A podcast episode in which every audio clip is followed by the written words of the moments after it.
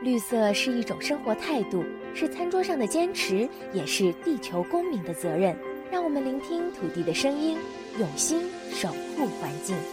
这里是绿色情报员，我是麦小甜。全球暖化不断刷新纪录，亚洲经历了有记录以来最热的四月，非洲也出现了异常高温，南非甚至遭到六十年以来最大的洪灾侵袭。妇女们在角落痛哭，村民惊恐说：“洪水冲垮了墙壁，压倒在自己和孩子的身上。”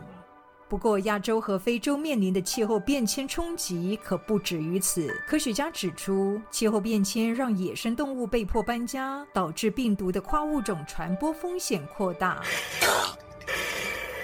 亚洲和非洲躲得过下一场大流行病吗？我们要请两位专家来谈谈。第一位是台湾大学生态学与演化生物学研究所的教授李玲玲，李教授您好。您好。接下来是台湾屏东科技大学野生动物保育研究所副教授陈真志，陈教授您好。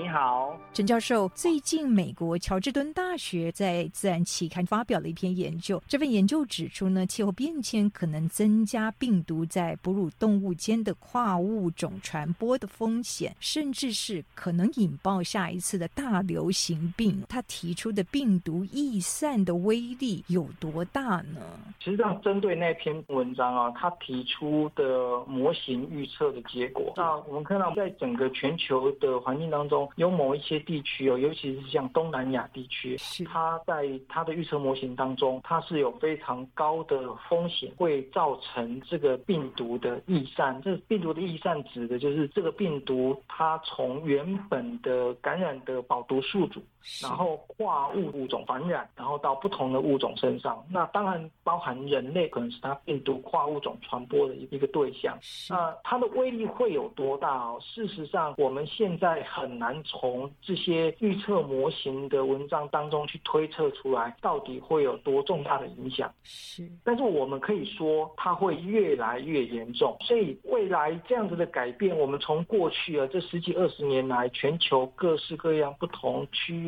发生的野生动物来源的新型传病，我们可以知道，好像在近代越来越严重，越来越多这种新型传病在发生。好比像 SARS，其实就是这样子的问题。是没有错，像 SARS 啦，然后。像 MERS 啊，然后像在东南亚发生的像那个亨德拉病毒，然后利百病毒，这些都是。所以在未来呢，在气候变迁的状况之下，因为物种为了适应气候条件，所以它会扩散，这个族群会扩散。扩散的结果呢，就会导致原本不应该接触的物种之间发生了接触了。是。所以接触的过程当中，它就有可能传染病源。然后呢，这个接触除了不同。的野生动物之间的接触之外，它当然也有可能是野生动物跟家畜动物之间的接触，以及野生动物跟人之间的接触。是，所以对人的威胁啊，除了野生动物之间的病源的传染之外，那这些病源它可能跨越宿主的繁殖，然后呢感染到了家畜动物，然后再由家畜动物感染人，或者是说就直接的由野生动物直接传染给人。是，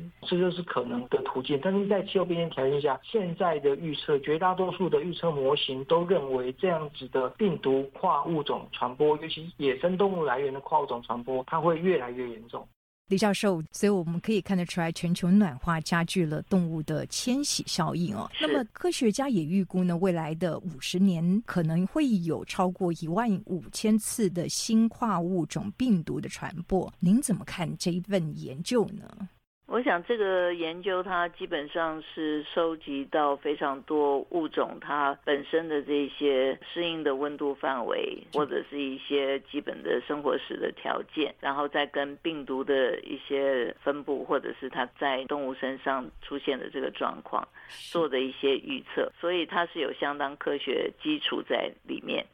不过因为都是预测嘛，实际的状况其实还是会受到几个因素的影响。那首先，动物它对于这个暖化的反应，不见得就是平移它的分布范围。那即便是它平移了它的分布范围，那也会跟其他新的物种开始发生互动关系，也不一定能够顺利的活存下去。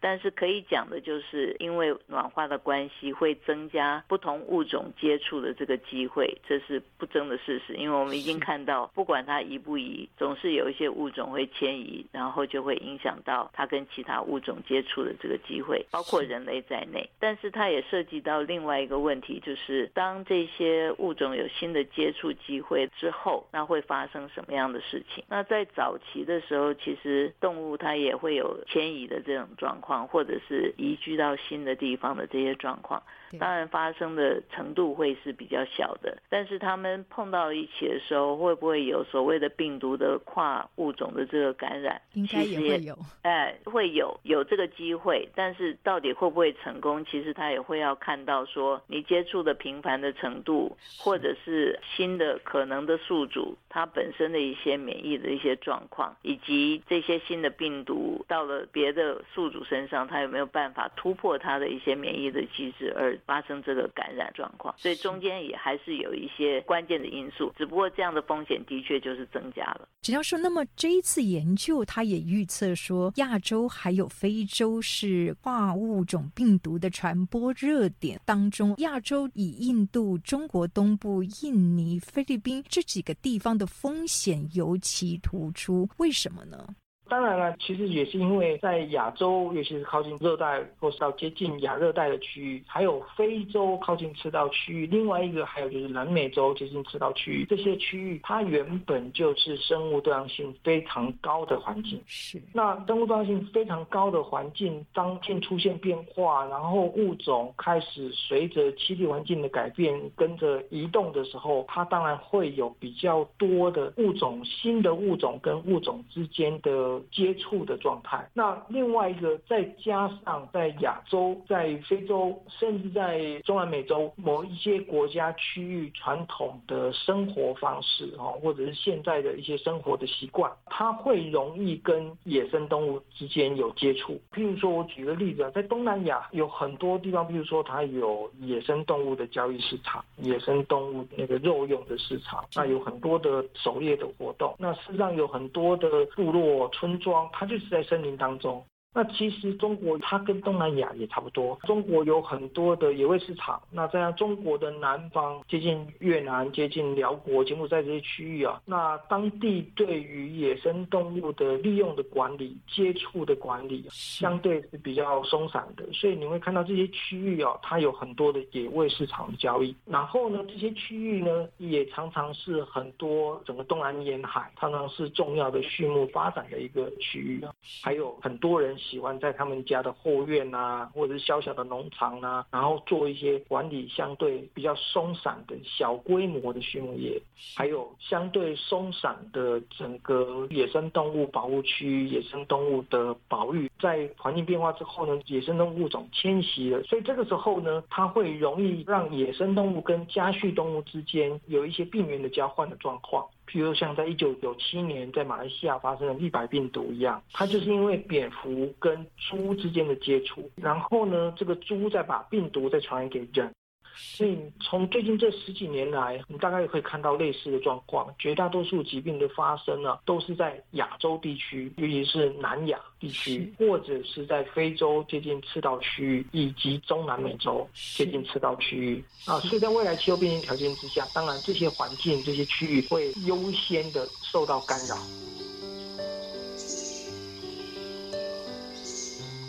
李教授，这是不是也意味着说，亚洲和非洲的人畜共患病将无可避免面临更大的风险呢？你怎么看？其实这篇文章的主要原因，一方面就是因为在这些地区人口就比较多，人口密集的地方，当然一旦有这个流行病发生的时候，它扩散传染的机会就比较大。但是更重要的就是源头的这个部分。这些地区其实也是生物多样性比较丰富的地区，也就是物种的多样性蛮高的。那如果我们假设平均每一种物种身上带的病毒是差不多一样的，那种类越多，当然就是潜在的病毒的种类也就越多。那如果说在过去，那这些地区的自然环境是好的，野生动物是栖息在这些自然环境里面，跟人类接触的机会是少的，其实就大家和平共存也没有问题。但是也因为这些地方的人口密度比较高，开发的压力比较大，所以侵入到自然的环境，把它做改造。然后接触到野生动物或利用野生动物的机会，或者是使用的状况又比其他的地区高的时候，这自然而然就增加了接触野生动物，甚至碰触到这野生动物所带病毒的机会，因此相对的风险就会比较高。没错，这篇研究的作者之一，美国乔治敦大学医学中心的助理教授 Carson，他就这么打比方哦，就像是 SARS 从蝙蝠传播到果子狸，再从果子狸传播给人类一样，在不断。断变迁的气候下，这样的过程几乎无所不在。的确，其实像在西方国家，就是在比较温带地区的话，他们食用野生动物的机会相对的少，那可能就是少数的一些种类，那食用的这个比例也不是那么高。但是在亚洲或者是非洲或者这些人口密集比较高的这个地方，就像您刚才讲的，往往有这样子的一些野味的市场，直接从野外去收取这些野。野生动物，那假设他们收到的野生动物本身健康没有问题，可能这个事情还小。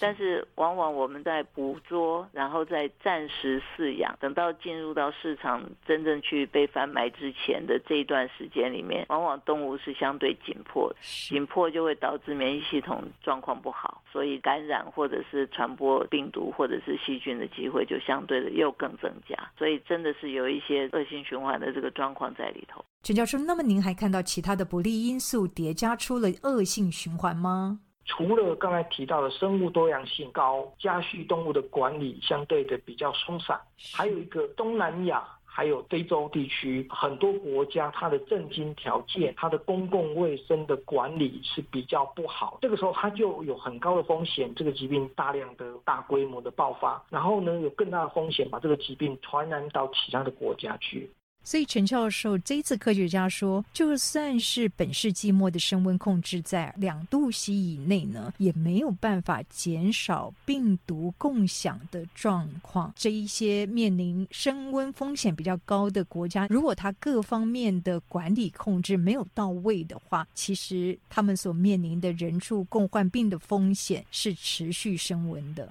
是没有错，而且呢，事实上，如果他对于整个病源发生、疾病发生的监测不好的时候，它也会影响到其他的国家。原因是因为你如果没法及早侦测到、及早发现这个病源在爆发、这个疾病在传染的时候。这个时候，因为现在国际交通的畅通，所以它很快这个疾病可能会传染到其他的国家去，然后造成其他国家这个病源的爆发。李教授，事实上我们在真实世界也看到这样的危机已经在不同的角落上演了。是，的确，所以其实原来我们在讲兽医领域跟人类的工位或者是医疗体系跟环境都是不同的领域或者是不同的学门专长，但是现在这一些领域的人开始注意到说，其实人的健康。跟驯养动物的健康、跟野生动物的健康、跟环境的这个议题，其实是一体的。没错，也就是说，野生动物或者环境的健康会保障我们可能它们传染到这个人类或者是家禽畜的风险不会那么会高。但是我们去破坏了自然环境，或者是去影响到野生动物，反而会增加我们的风险。而人类跟家禽家畜在饲养照顾上面，呃，如果不注意，就是我们现在经常会用抗生素啊，或者是用一些药物的这个部分，如果处理不当，当它进入到环境里面，它反而可能又回过去影响到野生动物的这个部分。所以其实人类、野生动物跟家禽畜之间的这个健康是一个相关联或者是一体的状况。所以现在国际间有推动一个非常重要的倡议，叫做健康一体，或者是有人叫做共同健康。